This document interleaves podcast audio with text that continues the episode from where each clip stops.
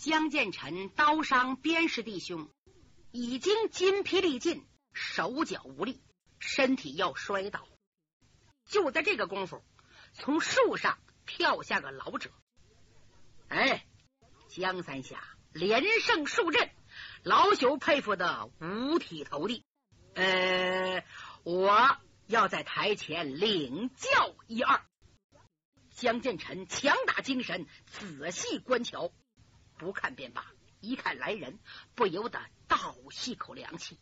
哎呀，这谁呀？侯国英从哪弄出这么帮怪物了？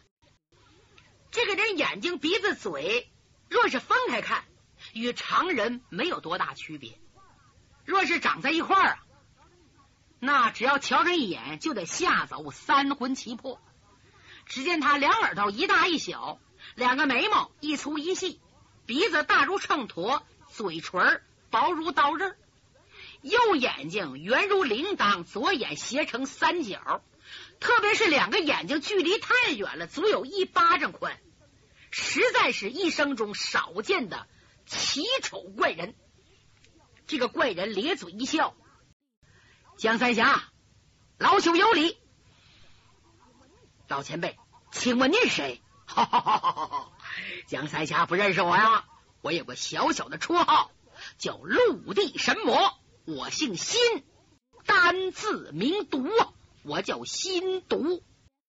嗯，江建臣想，这名叫的好，看这模样，再冲这名字，你心是够毒的。请问辛老前辈，难道你也和我为仇作对？哦，江三侠，按理说。你已经力战六个人，我陆地神魔怎么好捡这个便宜呢？好吧，算我白来一趟，再会。说罢，转身要走。胡梅啊，知道陆地神魔这个家伙臭名昭著，见他要走，心里高兴。哪知道江建成却喊了一嗓子：“站住！新老魔，你先别走，我有话问你。”啊！陆地神魔又回来了，你说吧，请问侯国英给你多少黄金？竟然不顾老命找我一拼啊！哈哈哈哈哈！江三侠，平常人要请老夫出头，费万金莫谈，但今天我可是干吞炒面，白赔唾沫。一文花红也没有，这些我不管。既然你来了，哪能空走呢？出手吧！嗯，难道真想和老夫一拼？江湖道上，唉，哪有不再碰头的道理？老朽绝不趁人之危呀！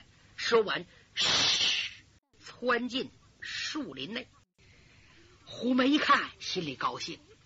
只要新毒走了，就能保住我主人的性命。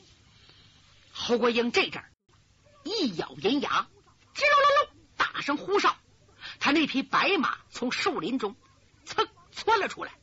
女魔王抓将在手，任凳上马，催马想走，扭头又看了江建成一眼，哼，姓江的，咱们俩骑驴看唱本，走着瞧。这匹马扬长而去，侯国英走了，胡梅这才放心了，转脸告诉江建成：“主人，主人，你怎么了？敌人已全部撤走，你该调息调息真气了。”江建成往四周看了一眼，突然一泄气，扑通跌坐在地上，少气无力的说。嗯，要不是我强提真气，把这老魔惊走，今天我非死在他手不可呀！江建成话音未落，树林里传来阴险笑声，紧跟着像枭鸟一样一个人影来到江建成近前。谁呀？正是心毒啊！哈哈，江老三。老朽服了，你这手死诸葛惊走活司马真叫绝呀！可你终于还是露馅了。别害怕，我这是奉命废去你的武功。嘴里说着，伸出食指、中指，向坐在地上的江建成戳了过去。说迟，那是快，江建成哼的一声，噌，弹脚而起，左手一抓，砰，正扣住陆地神魔的肩头，右掌平铺着，呜，奔着老魔头丹田穴打过去。新老大。三爷要不是故意装不行，你老小子能乖乖送死吗？念你不想杀我的份上，我饶你这一次。去地宝，啪！把心毒扔出多远？心毒吓得真魂出窍，暗想：明明看着江建成不行了，结果还把我扔出去了。哎呀，好厉害呀！陆地神魔跑了。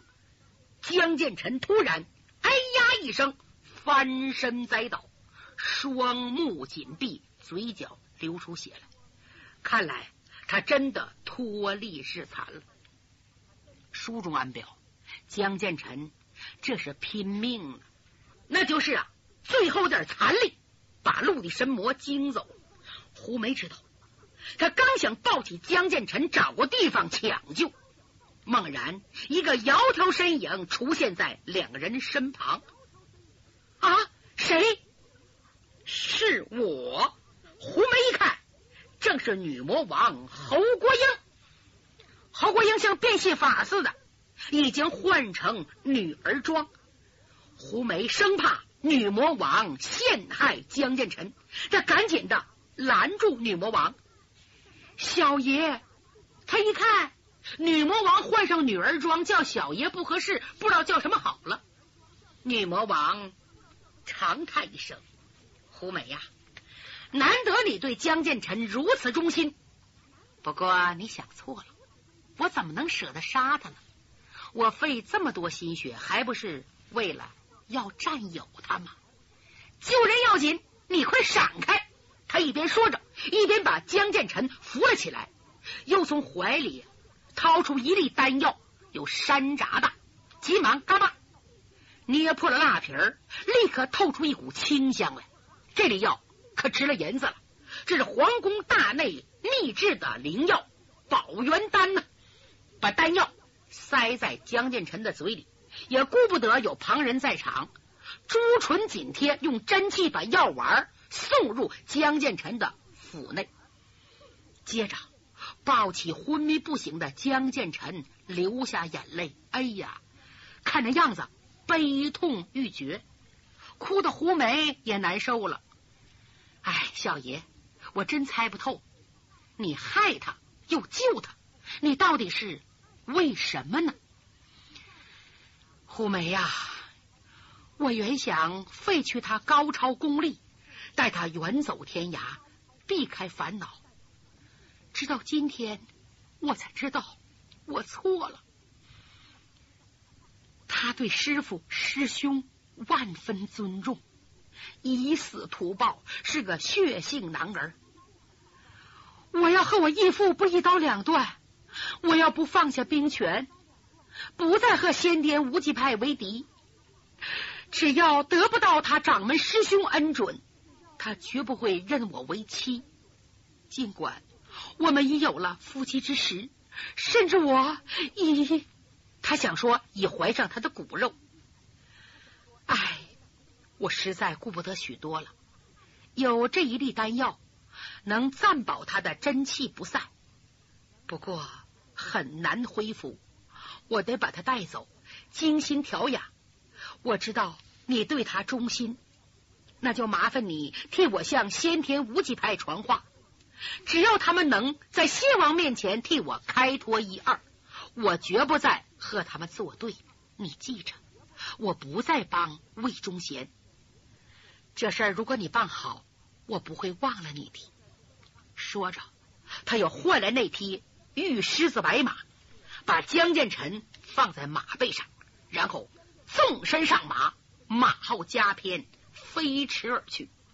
胡梅对眼前一切。惊呆了，可他好半天硬是没有回过神来。哎，我主人被侯国英带走了，干什么去了？治病去了。叫我给谁送信？哦，给先天无极派送信。我上哪找人呢？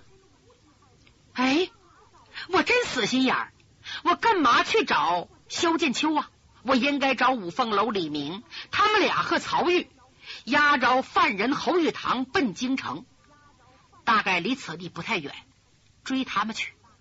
对，想这儿，刚想纵身走，突然身旁走来两个人。边走边叹息，哎，我可怜侯国英这个痴情的孩子，春蚕到死丝方尽呐！啊！胡梅扭头一看，身后走来一高一矮两个人，矮个的，长得敦敦实实的。胡梅认识谁呀？正是女魔王手下秦岭四煞的师傅。武林中久负盛名的秦岭一豹徐孝红，和他并肩走的是高个老者，他不认识，他正在琢磨。老人一抬手，哟，没把胡梅吓死。怎么？这个老者长了一双怪手，都是六个手指，不由得颜色更变。认出来了，这个老者就是武林中啊。传说十年前，在华山接天台和六阳毒杀战天雷一同掉下悬崖的六指追魂九子轮。哟，战天雷没死，九子轮也活着，可真是太巧了。他呆呆的看着，都忘了江湖礼节。六指追魂九子轮，这脸阴沉沉，那么可怕，停在胡梅身前。五尺左右，听着啊，也替老夫传个口信。第一，江三的内伤很重，但是要不了命。第二，我要先天无极派不准动侯国英一根毫毛。第三，那个缺德鬼小子李明再敢对侯国英动一点鬼心眼儿，他就将成为天下最倒霉的人。你还告诉李明，我送给那个毒物深针筒子，给他撞了脸了，叫他给我一面，听到没有？是老前辈。等他磕头的时候啊，再看九子伦和许孝红已经没影了。胡梅这回可着急了，我主人被侯国英带走了，得赶快送信。他拔腿就跑。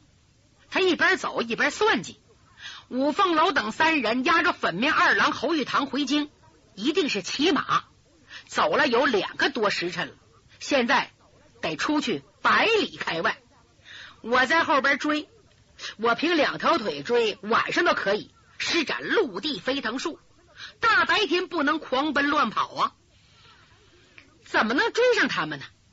得弄匹好马，可这黑灯半夜的。旷野荒郊，上哪弄马去？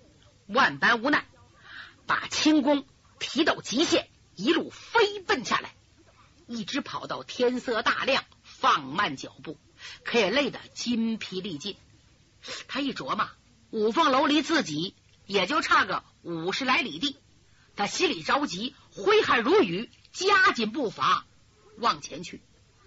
该吃早饭了，胡梅来到一个大集镇。现在啊，正是三秋大忙季节，赶集的人来的早，散的也早。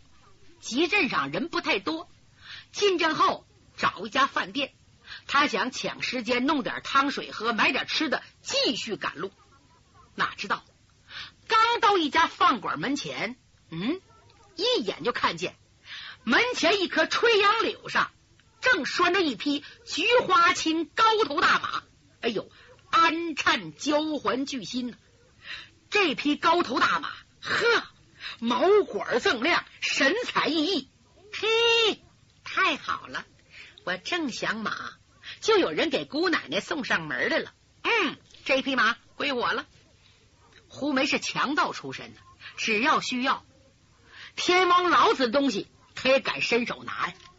他就像拿他自己东西一样，来到切近，突噜解下缰绳，左手一抓缰绳，右脚一点蹬，想认蹬上马。你说人胆多大？明偷啊！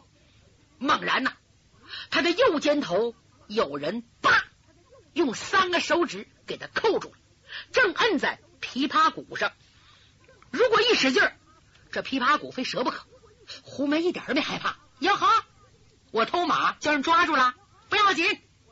他急忙聚集全力往后，嗨，往后边一撞，来个靠山背，正撞那人前胸。随后左手缰绳向后一缠，这一靠一缠，真如电光石火。石指望这一下子把那个人撞趴下，然后认登上马，好跑。他做梦都没想到，那人功夫不但比他高，心眼比他还多呢。就在胡梅一靠一缠之下，那个人呢，突然一松手，往后一带，胡梅身体撞空了。不但撞空了，被人拽了一下，从马上飞下来，啪，正撞在店门东边的墙上。哎呀，撞的太重了。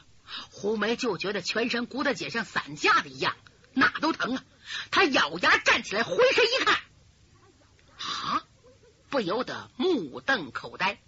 他原以为身后那个人呐，一定像个凶神恶煞一样，可他一瞧，后边站个年轻武生公子，小说十八九岁，往大了说二十一二岁，长得太俊了。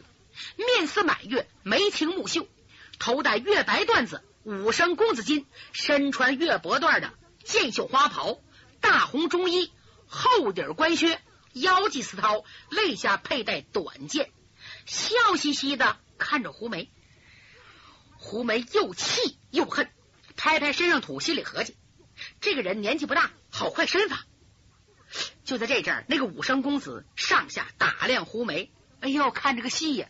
左一眼，右一眼，上一眼，下一眼的，看了半天，他笑了。耶，你挺会打扮呐，长得嘛也算顺眼，只是身上藏了一把小刀，有点匪气。哼，这是狗改不了吃屎。你大天白日抢我的马，要不是看在你有急事，我就把你杀了。冲你这小模样，大爷有好生之德，滚吧，滚吧。听了。这番话。胡梅吓坏了，看来自己的一切人家都知道了。哎呦，我连身旁藏个短刀他都知道。看神态，这个武生公子对我没有恶意，我何不说几句好话，求他借我战马？对，想着，他掏出一沓子银票，还有三颗上等珍珠。胡梅有钱，哪来的？哪来的？要多少有多少，一来是魏忠贤拿钱养着六怪铺金盖银，二来呢，像胡梅师兄弟六人看见值钱的东西都据为己有，那是经常事。这些钱财来的容易，去的也快。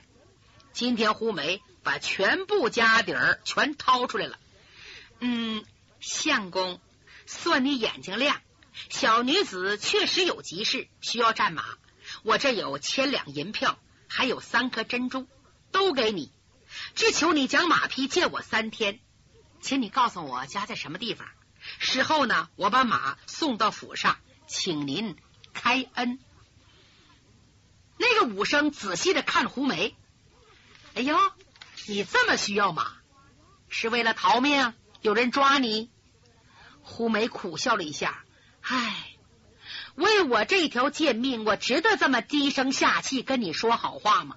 不是我，我有急事，求你把战马借给我，你修好即得了。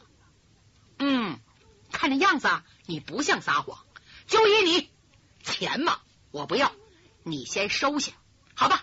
给你吧。说着，他轻轻的拍了马两下，然后把缰绳递给胡梅手中。胡梅一看。可高兴了，哎呀，谢谢公子，你修好了，那我可走了啊！哎，你家在哪？不用问，到时候我找你。哎，好。胡梅不再多想，抓缰在手，任凳上马，马后一鞭，这匹马向集镇外驶去。这匹菊花青啊，真是一匹宝马良驹，又快又稳。眨眼之间离开了集镇。胡梅知道，嗯，我得快走，要不然追不上五凤楼了。他手中连连抖缰绳，正在高兴之际，身后啊，突然有人一纵身，噌窜上来了，伸出一只手搂住他的细腰。胡梅一惊，他刚想用胳膊肘去撞身后之人，就听身后那个人说：“老实点儿，再不老实，我可要掐碎你的琵琶骨了。乖乖的坐着啊，有你的好处。”接着。又把那只手也伸出来了，把胡梅的纤细腰肢紧紧的搂住，同时分别伸出一个手指顶住他的命门鸠尾两大穴上。胡梅知道，要是一动，自己就完了。哎呦！他听声音，扭头一看，搂自己的正是刚才那个俊美的武生公子，连气。再急的狠劲上，就想拼命。身后那个武生笑了：“你听话，别乱动。你说咱俩同路多好啊，年貌也相当，一切听我的，有你的好处，我供你吃，供你喝，听着没有？有我陪你，你还寂寞吗？哼，算我倒霉！你等着，早晚你会后悔的。”那个武生笑了：“叫我后悔，还没那么人。”你不就师兄弟六个一块来吗？哼，大爷我不怕。况且你现在只是一条瘸腿的狐狸呢。哟，胡梅想，人家认识我，而且自己师兄妹六人都没放在眼里。唉，完了，听他的吧。就这样，这匹战马继续往前跑，马跑得很快。引起路上行人瞩目，全都止住脚步观看。可那武生一点也不在乎，从早晨一直跑到中午，也没有打尖吃饭。那匹马可真好脚力，驮着两个人跑，始终没减速。这阵啊，那个武生两个胳膊又搂紧一点，笑着说：“喂，我陪着你挨饿，陪着你颠簸。”连我的马也陪着你，你还不受感动啊？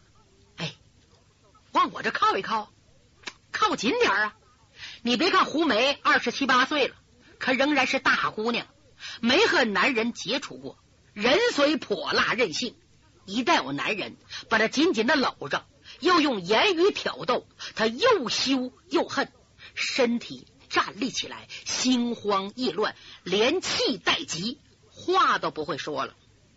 前边是个镇子，那匹马也突突打着响鼻儿，跑得四蹄拉拉汗。战马哒哒哒哒哒哒，放慢了脚步，一直来到镇子里一家饭店门前。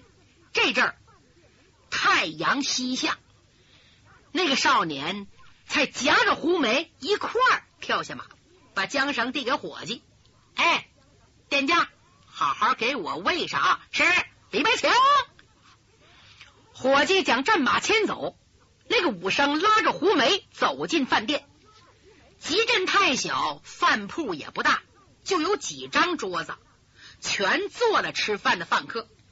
一看这两个人往里走，哗唰，全行注目礼呀。为什么呢？男的俊美，女的娇艳，嘿，都挺羡慕。胡梅羞的低下头来，不敢看呢。